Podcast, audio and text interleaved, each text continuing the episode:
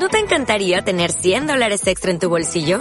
Haz que un experto bilingüe de TurboTax declare tus impuestos para el 31 de marzo y obtén 100 dólares de vuelta al instante. Porque no importa cuáles hayan sido tus logros del año pasado, TurboTax hace que cuenten. Obtén 100 dólares de vuelta y tus impuestos con 100% de precisión. Solo con Intuit TurboTax. Debes declarar para el 31 de marzo. Crédito solo aplicable al costo de la presentación federal con TurboTax Full Service. Oferta sujeta a cambios o cancelación en cualquier momento.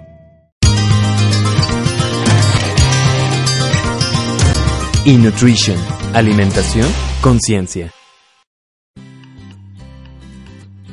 Muy buenos días tengan todos ustedes y bienvenidos a este el podcast de eNutrition. Es para nosotros estar nuevamente con ustedes conectados y trayéndoles los temas de actualidad con respecto a la alimentación y nutrición que a todos nosotros nos interesan. El día de hoy nos acompaña aquí en la cabina de eNutrition la directora general de eNutrition, Hilda Zacarías. Hilda, ¿cómo estás? Buen día.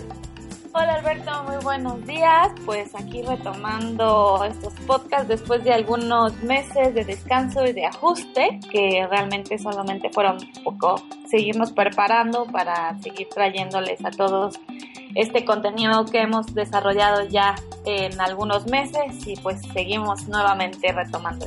Sí, pues queremos también este, agradecerles sus mensajes. Tuvimos mensajes de algunas personitas comentándonos que pues les gusta bastante este podcast, pero que últimamente no habíamos tenido como una nueva edición.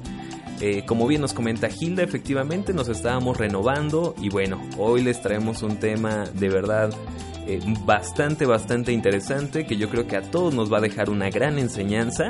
Y bueno, vamos a comenzar con este tema que es el azúcar y el consumo del azúcar. Existe una dualidad actualmente entre si el azúcar es un nutrimento o es un veneno. Hemos escuchado yo creo que a muchos eh, científicos y pseudocientíficos, porque aquí tenemos los dos lados de, de la ciencia y la pseudociencia, pues muchas veces satanizar el azúcar y decir, ¿saben qué? No, el azúcar es lo más malo de este mundo, hay que dejar de consumirla, el ser humano puede vivir sin azúcar, eh, hay que optar por otro tipo de azúcares más naturales, pero solamente se queda en discurso, ¿no? Y todo eso se contrapone a nuestra idea natural que tenemos, pues incluso desde, desde tiempos de nuestras abuelitas, que nos eh, premiaban obviamente con un dulce, ¿no? Era de, ay, se siente mal el niño, hay que darle algo dulce, ¿no? Tenemos como muy en la cultura mexicana esta parte de recompensarnos con el postre y aunque estemos bien llenos, todo mundo el postre siempre le cabe. Entonces, eh, he empezado a ver como este tipo de cuestiones que nos hacen dudar si el azúcar o no, pues es eh, bueno para nosotros, ¿no? Cabe remarcar de que en México, eh, para 2014, hace dos añitos, sigue siendo la referencia vigente, consumíamos aproximadamente 364 kilocalorías a partir del azúcar, de las cuales solamente una tercera parte de ellas venían de fuentes naturales, por ejemplo las frutas, pero las otras dos terceras partes venían de estos alimentos ultraprocesados de los cuales ya hemos hablado en algunos de estos podcasts. Entonces, bueno, está la biología, Gilda, entre, en nuestra contra con respecto al azúcar porque, híjole, a veces personalmente uno no se puede como mantener al margen y tiene como esa necesidad. ¿Qué nos dice la biología de esta afinidad que tenemos por el dulzor?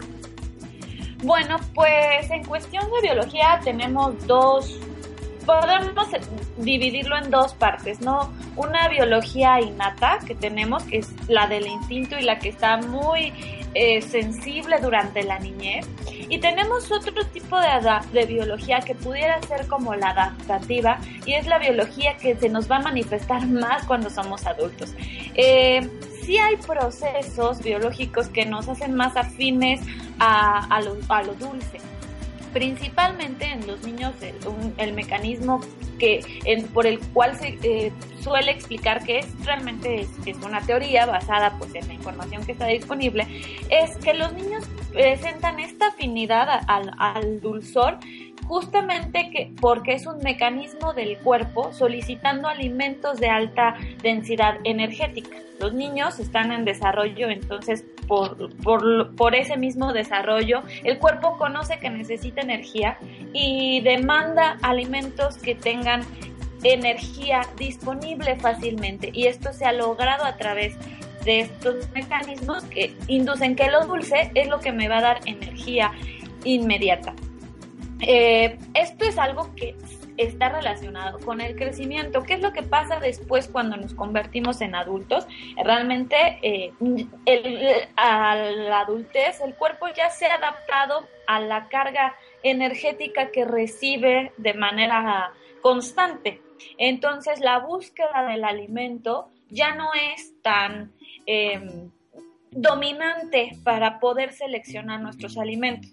Existen parámetros sociales, psicológicos y ambientales que van a modificar eh, no solo nuestra conducta a nivel psicológico, sino también neurobiológico. Entonces, cuando nosotros empezamos a hablar sobre em, eh, cuál es el efecto que tiene el azúcar, más allá de la eh, adquisición de energía, pues nosotros vamos a empezar a tener eh, algunos mecanismos neurobiológicos que vamos a explicar eh, un poco más adelante, de los cuales se desprende la necesidad de las personas para poder consumir o, la necesidad que tienen las personas de consumir alimentos dulces y que ya no es la biología de cuando éramos pequeños de la necesidad energética, sino que ya son otros mecanismos eh, que se han desarrollado por el contexto en el que vivimos. Y por eso muy bien eh, llamado el que se genera un tipo de adicción, que, vamos a regresar a, a esto. Gil, yo estoy totalmente de acuerdo que este nuevo, este nuevo paradigma en el cual vivimos, pues es muy diferente al que teníamos antes, ¿no? Anteriormente las fuentes eh, como de azúcar se podían encontrar como en ciertos alimentos muy específicos como la miel eh, y actualmente pues se dice que está omnipresente, ¿no? Pero esto nos causa como una problemática a veces hablamos de miel, a veces hablamos de otro tipo de azúcares y en verdad no logramos como entender cuál es el meollo del asunto. Yo creo que sería importante empezar por definir qué es el azúcar. Claro, y bueno, pues el azúcar es una palabra interesante porque realmente se refiere a un grupo de compuestos. Si nos vamos un poco más atrás, realmente nosotros tenemos eh, los carbohidratos que son macronutrientes así como lo son las proteínas y los lípidos. Eh, esos, estos carbohidratos normalmente se dividen en grupos de acuerdo a su composición. Tenemos los carbohidratos complejos, que son las harinas, los, eh, las fuentes de los cereales principalmente, y tenemos carbohidratos simples, que realmente los carbohidratos simples son lo que nosotros tenemos como concepto general de azúcares. Dentro de los carbohidratos simples tenemos dos diferentes em, compuestos, que son los monosacáridos y los disacáridos. Los monosacáridos son las moléculas eh, base en lo cual construimos el resto de los carbohidratos, incluidos los, los complejos. Estos son la glucosa, la fructosa y la galactosa. Posteriormente tenemos los, los disacáridos, que los disacáridos son formados por dos monosacáridos, pero siguen siendo moléculas pequeñas, ¿no? Porque solamente son dos unidades. Eh, aquí tenemos la sacarosa, que es la que normalmente conocemos como azúcar de mesa y es, ah, bueno, hasta algunos años era uno de los principales endulzantes en los alimentos procesados y además es la forma en que nosotros endulzamos las cosas en casa, pero también tenemos eh, la lactosa, que también es un disacárido y que está formado por glucosa y galactosa. Entonces, realmente las unidades estructurales que nosotros tenemos son la fructosa, la glucosa y la galactosa.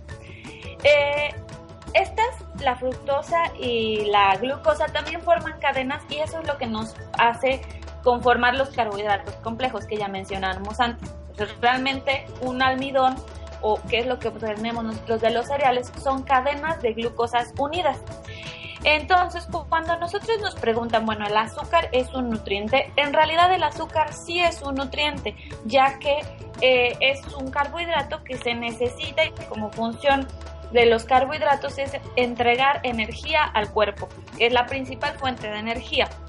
Sin embargo, como ya explicamos, las fuentes de energía no necesariamente tienen que ser de las azúcares simples, es decir, los alimentos dulces, sino que yo puedo obtener de los cereales ahora que el cuerpo va a descomponer eh, esos carbohidratos en unidades más pequeñas, yo lo que voy a obtener es glucosa, que al final la glucosa realmente es la que entra en la célula para completar todas las funciones. Todos los carbohidratos absolutamente todos, el cuerpo los va a transformar a glucosa porque esa es la forma en la que la célula necesita su alimento para convertirlo en energía y ya proceder a todos los mecanismos que, ya conocemos. Gil, yo, yo concuerdo bastante contigo de que estas fuentes de azúcares pues ahora eh, pues han estado como muy, muy omnipresentes, me gustaría repetir esta palabra, eh, pero que también se han vuelto imperceptibles. Porque si por un lado anteriormente teníamos pues algunas fuentes como, como el azúcar misma nada más, hoy al voltear el producto y ver la etiqueta del mismo, vemos una cantidad de azúcares o incluso el término genérico azúcares que viene en, los, en las etiquetas de los productos pues nos dice que está hecho a partir de un montón de azúcares diferentes y no siempre eh, se les obliga como a, ponerlos ahí específicamente, ¿no? Ya en, el, en la descripción de los, de los ingredientes sí, pero si uno ve la simple etiqueta nutrimental, solo dice azúcares, ¿no? Y nos da una cantidad. En el yogur es igual una, una cuestión bastante interesante porque el yogur nos podría decir una cantidad específica de azúcares, digamos 18 gramos de azúcares por porción. Sin embargo, a la hora de nosotros ver qué cantidad de azúcares son azúcares añadidos y qué otra cantidad son azúcares realmente que provienen de esta lactosa que, eh, puede llegar a tener el yogur todavía, pues bueno, nos puede llegar a confundir bastante, ¿no? Y es que los gustos de todas las personas creo que hoy en día están cambiando ya no es lo mismo el consumir eh, o sea, estos productos como, como el, yogur natural, natural, sin azúcar añadida, el solo yogur, que normalmente pues tiene un sabor un poquito más ácido, ¿no? Pero al cual pues ya no estamos para nada acostumbrados. Un buen ejemplo son los famosísimos búlgaros, que mucha gente, ay no, los búlgaros no me gustan porque saben muy aciditos, porque ya nos acostumbramos a estos nuevos sabores y que en cierto modo, eh, como nos menciona un, el autor del libro Sulfat Sugar, eh, pues se han vuelto adictivos porque tiene una combinación, la combinación perfecta entre azúcares, entre sal también, porque ahí el, el, autor nos comenta en este bonito libro una relación interesante entre la cantidad de azúcar que tiene un producto, pero también la cantidad de sodio, ¿no? Que viene como a compensar esta parte de, ah, sí, te voy a dar mucho dulce en este producto, pero también te voy a dar un poco de sal para que tu cerebro no se vuelva, pues como loquito, para que tu cerebro em, tenga este, esta contraparte salada a la parte dulce que te estoy dando y tú puedas seguir comiendo. Porque yo creo que si retamos a muchos en este momento a eh, consumir cucharadas de azúcar, así solamente el azúcar, pues quizás nos podamos comer cinco a lo mucho y creo que ya estoy exagerando. Pero cuando están esas mismas cucharadas de azúcar o de algún otro endulzante en un producto, nos las comemos sin ningún problema. Yo creo que ahí tiene que haber como un, un efecto más bien, un, un trasfondo neurobiológico que nos lleve a hacer esto, ¿no lo crees, Hilda? Claro, aquí tú estás hablando de un tema que de unos 10 años que se ha estudiado muy a fondo, que es la palatabilidad de los alimentos.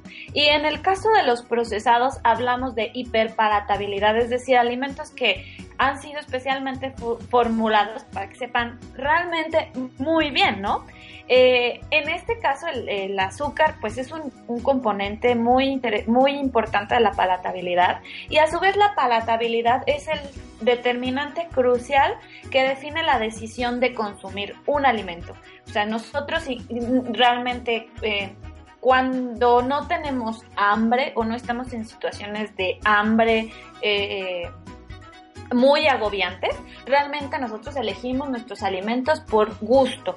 Eh, y este gusto eh, o la decisión de consumir un alimento por su nivel de agrado está muy definido por un sistema que es denominado sistemas de recompensa, que, está, que es justamente la parte neurobiológica que se afecta principalmente en el consumo de azúcar, ya que cuando yo consumo un alimento el cual me gusta bastante, eh, hay ciertos centros en el cerebro que se activan y mandan la señal en este alimento me gusta y como se activan los centros de placer, pues la respuesta en el cuerpo es positiva, ¿no? Hay un, hay un efecto que me hace sentir bien al consumir el azúcar, por lo tanto el cuerpo al tener esta respuesta pues me va a pedir más de ese alimento, ¿no? Si a alguien le dan algo que no le gusta, no, no tiene buen sabor, pues no va a haber manera de que las personas eh, coman mucho de ese alimento. Sin embargo, cuando el, alimento tiene un alto nivel de placer en el cuerpo, pues el mismo cuerpo va a pedir eh, más. Y ese, ese sistema de recompensa envía una señal que también afecta la saciedad, por lo cual también vamos a consumir más de la cantidad que nosotros realmente requerimos. Y esto es a lo que me refería al principio, que realmente la necesidad de lo dulce es una necesidad biológica a consumo de energía cuando nos hace falta y que es, bueno, es una parte muy simple de todo un sistema complejo de, de sistemas de saciedad y, hambre que tiene nuestro cuerpo. Sin embargo, cuando, nos, cuando interviene el sistema de recompensas, modifica esta homeostasis energética de la necesidad de alimento fisiológico, es decir, mi cuerpo tiene una baja de azúcar y, me, y activa las señales de hambre para consumir alimento, que es uno de los mecanismos de, de, apetito y saciedad, y entonces yo como. Pero si interfiere el sistema de recompensas por una señal que me está indicando que el alimento no lo necesito biológicamente porque mi homeostasis energética está bien, pero yo lo estoy obteniendo para obtener placer. Y entonces es cuando muchas de las ah, investigaciones actuales se, centran en este tipo de, de, de, respuestas que son muy similares a las respuestas de adicción en otro tipo de drogas. Se han visto que, bueno, hay ah, ah, el consumo de azúcar se activan muchas señales en el cerebro tal cual como lo hacen muchas drogas.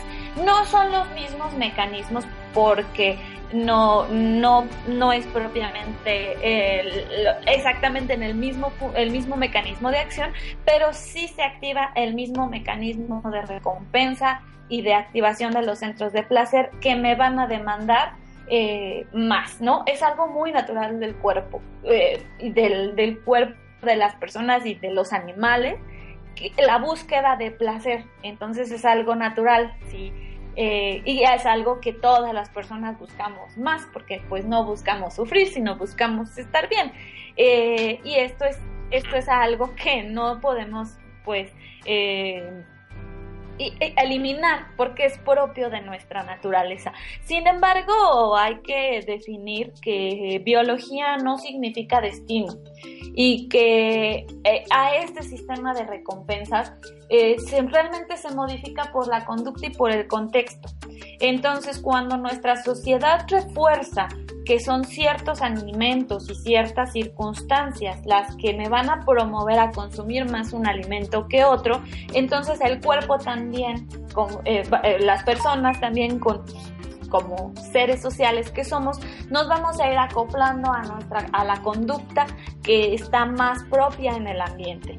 Eh, y es por eso que realmente eh, es importante lanzarnos la pregunta eh, sobre si estos sistemas de recompensa, qué parte del problema van a atacar, ¿no? ¿Cuánto es su impacto? ¿Por qué? Porque realmente nosotros tenemos que buscar estrategias para cada persona. Y, pues todas las personas somos diferentes. Ah, eh, y todo este gusto por el azúcar que tenemos realmente se ha desarrollado pues desde que nacemos y como se va generando nuestra vida, eh, los alimentos que tenemos disponibles, la educación que nosotros tenemos, lo que nos han enseñado sobre los alimentos, las etiquetas que nosotros le ponemos a los alimentos de bueno, de malo, de me gusta, de me hace sentir bien, todos esos aspectos que no son propiamente biológicos, sino que son sociales, eh, conductuales, pues también van a afectar la decisión de consumir ciertos alimentos y esta decisión de consumir esos alimentos va a reforzar una respuesta biológica y pues realmente nos puede llegar a atrapar en un círculo que es difícil, es difícil de romper. Y más difícil de romper hoy en día, Gil, eh, estoy totalmente de acuerdo contigo porque como bien nos dices, este tipo de sistemas de, recompensa, si bien los tenemos de manera ancestral, yo creo que también es una parte importante del ambiente, ¿no? Mucho he escuchado eh, cuando he llegado a tener pacientes que me dicen es que sabe que eh, mi problema es la fuerza de voluntad.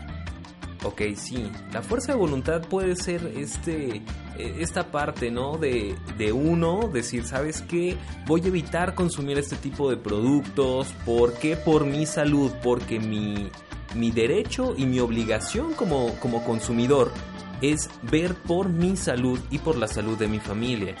Sin embargo, por el otro lado tenemos estas grandes empresas que están haciendo productos altamente palatables que obviamente los están diseñando no para ver por nuestra bonita salud, ni para ver por la salud de nuestra familia la mayor parte de las veces, sino que también lo están haciendo para poder eh, obtener su respectiva ganancia, porque obviamente este tipo de, de, investigaciones respecto a la palatabilidad de los productos, los estudios de mercado, pues son bastante costosos, conllevan metodologías, llevan bastante tiempo en hacerlos para que el producto nos guste. ¿Qué empresa va a ser socialmente responsable haciendo un producto que no nos guste. Yo me imagino dos, dos industrias, una del yogur, otra del yogur también, pero una que se siente muy responsable y dice, ¿sabes qué? Vamos a bajarle la cantidad al yogur, eh, la cantidad de, azúcar que le añadimos, y la otra dice, ¿sabes qué? Nos están dando todo el mercado, súbele la cantidad de azúcar.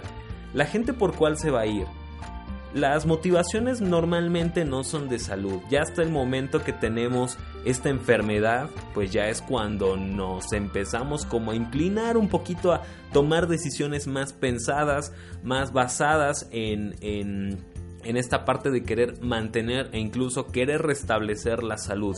Sin embargo, creo que ahí eh, esta es la contraparte. No le echemos la culpa a la industria. No, no, no solamente son las políticas públicas uno como consumidor tiene el poder. Si a nosotros nos mandan un producto muy lleno de azúcar, eh, con, con cosas que tal vez no estamos muy de acuerdo, pero está muy rico, tenemos dos opciones. Una, comprar el producto y consumirlo porque nos causa placer. U otra, decir, no lo voy a comprar porque yo quiero una opción más saludable. La industria se ha ido poco a poco adaptando a estas nuevas necesidades y a este nuevo boom que ha habido de la comida saludable. Y hoy por hoy existen empresas que también nos ofrecen una variedad de productos muy buenos que satisfacen nuestras necesidades en cuestión de tiempo porque son mucho más accesibles, mucho más fáciles de preparar, pero que han reformulado sus, em, pues sus productos para que estos tampoco tengan un impacto eh, pues en nuestra salud. Pero sí yo creo que, y yo espero que todos los podescuchas eh, pues tengan una, una visión que nos puedan compartir también. Mm, creo que sí es importante que esta responsabilidad propia respecto a lo que consumimos pues tiene que mantenerse en todo, no solo hacia los productos azucarados, ¿no? sino hacia toda la gama de productos que consumimos actualmente. Claro, bien dices, realmente ninguna empresa va a desarrollar un producto que sepa mal. O sea, eso es ilógico e impensable y no va a suceder, ¿no? Eh, realmente eh, yo sí creo que las personas somos las que tenemos la, y el consumidor tiene la, el, el, poder de decidir qué es los alimentos que quiere consumir. Y, y, no podemos tomar toda la responsabilidad de la industria. Tampoco son unos santos, tampoco eh, sí le echan también ganas al marketing para que sentamos esa necesidad de consumir azúcares o o también un poco lo que mencionamos al principio, minimizar el impacto en la salud que tiene consumir azúcar, ¿no? Mucho se habla es que en una dieta eh, eh, bien balanceada cabe una Coca-Cola, ¿no? Eh, realmente no, no podríamos estar promoviendo este tipo de alimentos ni decir está bien consumir azúcar cuando realmente no es necesaria pero realmente también nosotros tenemos derecho a consumir los alimentos que nosotros queramos consumir porque nos gusta y eso también, como personas, eh, tenemos ese derecho de elegir el alimento que nos haga sentir bien en todos los sentidos. Eh, ¿Qué es lo que tenemos que trabajar? Pues tenemos que trabajar en modificar un poco ese, esas etiquetas que nosotros le ponemos de mencionar que la Coca-Cola es rica y que las verduras no lo son, porque eh, realmente también estos son procesos que nosotros nos hemos, ah, que hemos aprendido por el contexto que vivimos. Sin embargo, creo que es posible tener una dieta rica y muy saludable que nos permita sentirnos bien y no tener necesidad de consumir alimentos que a la larga nos pueden causar un, daño. Sin embargo, lo importante de mencionar es que la decisión es personal y que debemos de dejar de dar recomendaciones restrictivas o prohibitivas porque realmente esas no nos ayudan, sino empoderar a las personas para que la decisión por la cual tomen un alimento sea en favor de ellos mismos, principalmente en favor de su salud. Y si algún día se consumieron un alimento que no es tan bueno para su salud, bueno, porque les gusta, pues está bien. Eh, hay que no tenemos que condenarnos ni culparnos por esto, pues, todos los días tenemos otra oportunidad de hacer las cosas mejor para nuestro cuerpo. Muy bien, pues como estábamos comentando, eh, esta parte del consumo del azúcar en general, eh, y yo concuerdo totalmente contigo, Gil, pues sí ha ido en aumento y muchas veces tiene que ver con esta parte de que pues el ambiente llega a estar en, contra de nosotros, las políticas públicas también, por ejemplo en, las escuelas, aunque se lanzó el Acuerdo Nacional para la Salud Alimentaria, de que a los niños no se les diera eh, cierta cantidad de, de azúcar ni de calorías por porción en sus alimentos, eh, o incluso el sistema eh, DIF a nivel nacional que tiene sus acuerdos para que los desayunos escolares igual no excedan la cantidad de azúcares, de grasas, en especial de azúcares eh, pues establecidas. Normalmente nosotros las, las excedemos, ¿no? Eh, hace un momento comentábamos que para el 2014, según el Instituto Nacional de Salud Pública, el mexicano consumía aproximadamente 365 kilocalorías. Ya lo habíamos mencionado, ¿no? La OMS nos dice que el consumo de, eh, azúcar a partir de... El consumo de azúcar diario no debería de exceder el 10%. Entonces pongamos un ejemplo. Nosotros, eh, o el mexicano promedio, tendría que consumir aproximadamente unas 2.000 kilocalorías. Eh, a veces las mujeres un poquito menos, los hombres un poquito más, pero pongamos un promedio de 2.000 kilocalorías. Si nosotros decimos que el mexicano consume en promedio 365 kilocalorías a partir de azúcares, estamos hablando que el mexicano consume 18% de, de las calorías que recomienda la OMS. La OMS recomienda 10% o incluso menos del 5%, la OMS lo da como óptimo, puesto que esta recomendación ha cambiado a lo largo del tiempo porque no es la misma actividad física que teníamos anteriormente, nuestro estilo de vida sedentario de estar todo el día sentados frente a una computadora y el ejercicio que hacemos pues es mover el, el dedo índice dándole clic a todos los enlaces que vemos, pues ya no supone un gasto energético tan grande como lo hacía antes.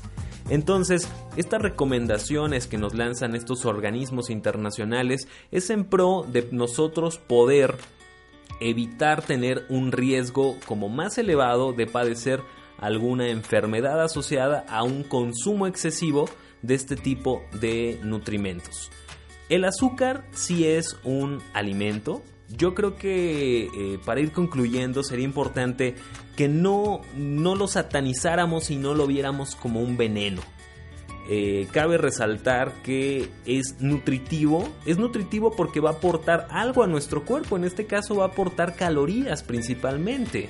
No tiene una gran cantidad de, de micronutrimentos en su composición. Realmente son, son muy muy muy pequeñitas y este pero sigue siendo eh, nutritivo no y yo creo que parte de una dieta balanceada pues sí puede incluir un poco de azúcar eh, sin ningún sin ningún problema no si nosotros tomáramos la recomendación de la OMS poniendo un ejemplo en un día del 5%, estamos hablando de 25 gramos de azúcar, 5 cucharaditas de azúcar. Si a ustedes les gusta en su café tal vez ponerle una cucharadita de azúcar, su taza en la mañana y en la noche, ya tienen ustedes ahí dos cucharaditas de azúcar, les quedan todavía tres. Se comieron un chocolatito a media tarde y una galleta en la tardecita.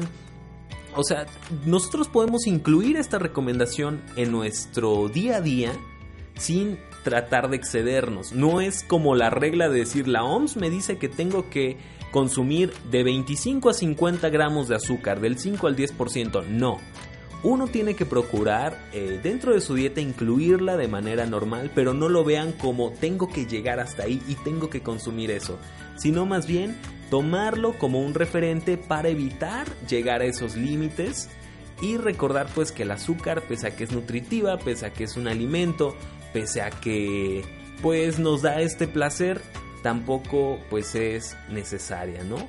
Uno puede vivir sin azúcar sin ningún problema porque como bien nos había comentado Gil hace un momento, tenemos otras muy bonitas fuentes de almidones que al descomponerse en el cuerpo, que al romperse en el cuerpo para poderse digerir y absorber correctamente, pues nos dan la energía necesaria para vivir, los frijoles, el arroz, la avena, tenemos una, una cantidad importante de, de la fruta que es tan deliciosa también, una cantidad importante de alimentos que nos pueden dar esta cantidad de azúcar que pues nos puede hacer felices, no nos pueden no nos no nos debería de enfermar porque estaremos consumiendo como una cantidad adecuada a nuestro peso, a nuestra edad, a nuestra actividad física y que puede hacernos yo creo bastante felices. Sí, claro, es un poco enfatizar que lo con la introducción que hacíamos al principio no es totalmente mala, no es un veneno,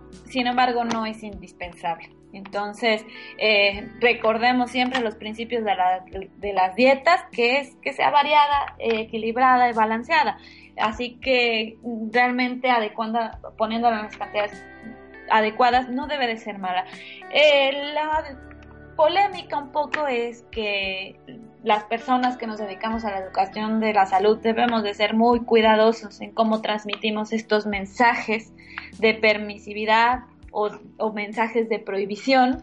Eh, teniendo muy en cuenta la respuesta que vamos a tener de eh, nuestros pacientes y de los consumidores, porque no con todos aplica lo mismo. Hay personas que si le dices, no, no es tan malo consumir azúcar y puedes consumir un poco, se vuelan, ¿no? Y porque tienen problemas de autocontrol y es muy difícil trabajar con ellos.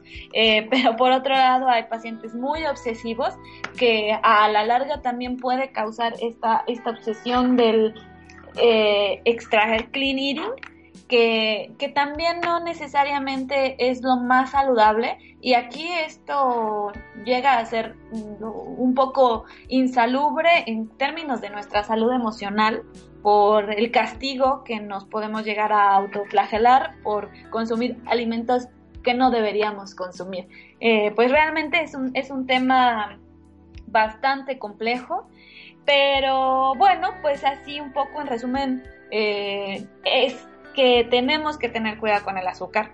No es indispensable y desgraciadamente en México sí tenemos esta este problema tan grande de la obesidad. Así que en México sí es muy importante que tengamos mucho cuidado con el consumo de azúcar que tenemos y cómo se educa principalmente a los niños en lo que significan los alimentos dulces, si se dan como premio, eh, si les enseñamos desde niños que eso es lo rico, si no tenemos otras alternativas que también puedan ser ricas y que sean más saludables entonces, eh, es un tema de mucha educación, de más información eh, y de trabajar sobre todo en pro de obtener un buen estado de salud eh, y, estar siempre al pendiente, tomar elecciones conscientes sobre los alimentos que nosotros vamos a consumir.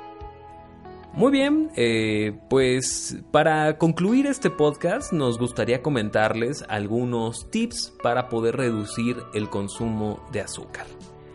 No es lo mismo eh, el consumir, por ejemplo, un jugo, un bonito jugo de naranja, eh, sea industrializado, por ejemplo, los industrializados que tienen ya una cantidad de azúcar añadido, o incluso el, el azúcar natural que viene dentro de las bonitas naranjas, que bueno, si nos tomamos un jugo, nos llegaremos a consumir 4 o 5 naranjas tal vez en un vaso de jugo, dependiendo del tamaño. Eh, pero que si nosotros consumiéramos este alimento como tal, eh, la naranja, les apuesto que no nos comemos más de una naranja porque con toda la fibra que tiene eh, nos quedamos bastante satisfechos. Sabe igual de dulce, tiene el mismo sabor, sin embargo nuestro cerebro trabaja mejor con los alimentos sólidos. Para el cerebro es más fácil decir, hey, me estoy masticando esto, seguramente va a pasar algo de alimento y empieza a activar todos nuestros mecanismos hormonales, toda, todo el sistema digestivo se empieza a activar para poder em, pues darle continuidad a este alimento que estamos consumiendo, cosa que muchas veces no pasa con las bebidas. Y no solamente lo digo por el jugo, el refresco. Uno puede estar en una fiesta tal vez o en el día a día consumiendo eh, bebidas azucaradas, llámese té, porque creo que ahí es un punto importante. Hoy por hoy ha habido un boom también en el consumo del té, pero eh, pues estos tés o se los hace uno y les ponen mucha azúcar o, consumen ya el, el industrializado que viene en botella y que también tiene mucha azúcar, pero no nos damos cuenta, no leemos la etiqueta. Un producto de estos puede llegar incluso a tener hasta 63 gramos de azúcar en 600 mililitros. 63 gramos de azúcar ya estamos hablando del 12-13% de azúcar que requeriría una persona al día.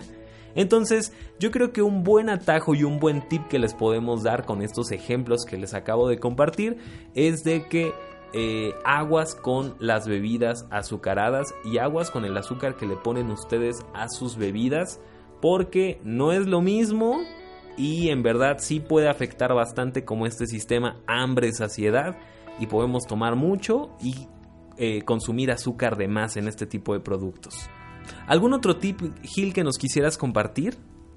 Eh, pues sí, como bien lo dijiste, el tema del azúcar, lo que más se observa siempre es en las bebidas. Es la mejor manera que nos, o sea, es la manera en que más fácil nos podemos pasar, porque obviamente solo buscamos lo dulce y ahí únicamente tenemos calorías vacías porque no nos acompaña ningún otro nutrimento más que el azúcar, así que va directo a energía, que energía que no utilizamos se va a grasa. Entonces es una de las bebidas, el tema de las bebidas pues es uno de los que tenemos que tener más cuidado. Pero pues sería muy eh, difícil que simplemente dijéramos, pues deja de tomar coca, ¿no? A lo mejor creo que eso es lo que ya toda la gente sabe y no necesita saber. Eh, un tip muy importante para reducir el consumo de azúcar es reentrenar nuestros sentidos en cuanto a los alimentos que nos causan dulce. Y en el caso de la adición, el gusto por las bebidas dulces es algo que es muy fácil de modificar. Toma tiempo y toma esfuerzo, pero realmente es muy, es muy fácil. Les pongo un ejemplo en el café. El café es una bebida que es muy amarga, por lo tal la mayoría de la gente toma azúcar en el café para poderlo tomar en el gusto que está ya acostumbrado. Pero podemos hacer el ejercicio y puede ser el café, el té o cualquier bebida que ustedes endulcen ustedes mismos, que no sea procesada, pues de probar primero con la mitad colocando la mitad del azúcar que nosotros normalmente le ponemos y después nos vamos con la mitad de esa mitad y así nos vamos hasta llegar a poder disfrutar de una bebida sin que necesariamente tenga el, el, gusto del azúcar. Y esta es una estrategia un poco más efectiva a largo plazo que el sustituirlo por edulcorantes no calóricos. Hablaremos ya en alguna otra ocasión cuál es el, el efecto que tienen estos productos en nuestra salud como siempre, sin satanizar, simplemente dando la, información. Sin embargo, cuando nosotros sustituimos el azúcar por un edulcorante no calórico, aunque no tengamos el azúcar, realmente no estamos modificando nuestros hábitos, porque sigue siendo el mismo café y solamente le estamos cambiando la forma en que le endulzamos. Sin embargo, el, el no reentrenar nuestro paladar a los sabores más naturales, es decir, alimentos que nosotros elaboramos en casa, más que los procesados, pues nos va a seguir creando esta dependencia y no modificamos nada de lo que hemos hablado en nuestros mecanismos de recompensa. Eh, otros ejemplos de bebidas que que a mí me gusta mucho preparar, eh, pues es probar el agua de Jamaica sin azúcar. O si no la pueden aguantar así, eh, hacer lo mismo del café o todas las aguas que se preparan normalmente para comer, pues se puede hacer un agua con, de fruta sin ponerle azúcar. Eh, se puede endulzar el agua con limón y también poner menos azúcar. también se puede endulzar con la fruta picada. A mí me gusta particularmente mucho consumir el agua mineral, porque el agua mineral y al agua mineral agregarle alguna fruta, limón, algún cítrico o incluso una hierba o eh, hierba buena, menta, cosas que le dan aroma a la bebida sin necesidad de, de, adicionar azúcar. El agua mineral ya tiene el gasecito, tiene un sabor por los minerales que tiene y eso nos puede llegar a permitir tener una respuesta al gusto, pues, porque no estamos tomando solo agua, sin embargo, pues estamos contribuyendo a sabores más eh, sutiles, más naturales, pero pues sobre todo con, sin la carga calórica que representa el, el adicionar azúcar a, a, nuestras bebidas. Y ese, ese cambio en el gusto se nos va a ir reentrenando eh, entonces también se va a ir trasladando a otro tipo de alimentos que también es difícil retirar el azúcar, como las galletas, los pasteles, los, los helados. Así que vamos a ir eh, cambiando un poco a poco eh, esta, esta percepción que nosotros tenemos en el gusto. Y a lo mejor antes yo me consumía una rebanada de pastel súper grande, pero a la hora que reentreno mi paladar, realmente a las dos mordidas ya se saturó mi sentido del gusto y dejo de comer. Entonces, si nosotros no buscamos poco a poco ir reduciendo la respuesta que nosotros tenemos al gusto del azúcar, pues realmente eh, va a ser un camino muy difícil. Así que, pues es un trabajo largo, pero que realmente es muy exitoso a largo plazo. Me parece excelente tu recomendación, Gil, y, creo que hasta me antojaste como un refresquito natural, pero en lugar de ponerle cítricos, a mí me gusta mucho el té limón en particular, estas bonitas hierbas que uno puede comprar en el, en el mercado, que son eh, bastante larguitas. Yo creo que más tarde nos estaremos tomando un té limón con agüita mineral para acompañar nuestra comida. Bueno, pues les agradecemos mucho a todos que nos hayan escuchado, esperamos sus comentarios, eh, eh, recuerden escribirnos a contacto arroba y también eh, visiten nuestra página web, cada vez estamos y estaremos subiendo nuevas cosas, www.innutrition.mx. Y además esperen próximamente esta bonita infografía que les estaremos subiendo sobre los sistemas de hambre y saciedad que seguramente les va a gustar bastante y que van a poder aplicar a su vida diaria. Hilda, muchísimas gracias por esta intervención. Muchas gracias, me da muchísimo gusto estar de vuelta. Eh, me despido no sin antes recordarles que nos encanta la interacción que tienen con nosotros. Eh, hemos tenido buena respuesta desde que empezamos a hacer material de divulgación pero nos encantaría que nos hagan comentarios respecto a las cosas que ustedes quieren saber, las dudas que tienen, los temas que se quedan fuera. Eh, sus comentarios nos van a hacer que nosotros podamos hacer mejor nuestro trabajo. Muchísimas gracias, estamos de vuelta. Muy bien, pues este fue el podcast de Innutrition, Alimentación Conciencia. Recuerden alimentar sus oídos sanamente y hasta la próxima.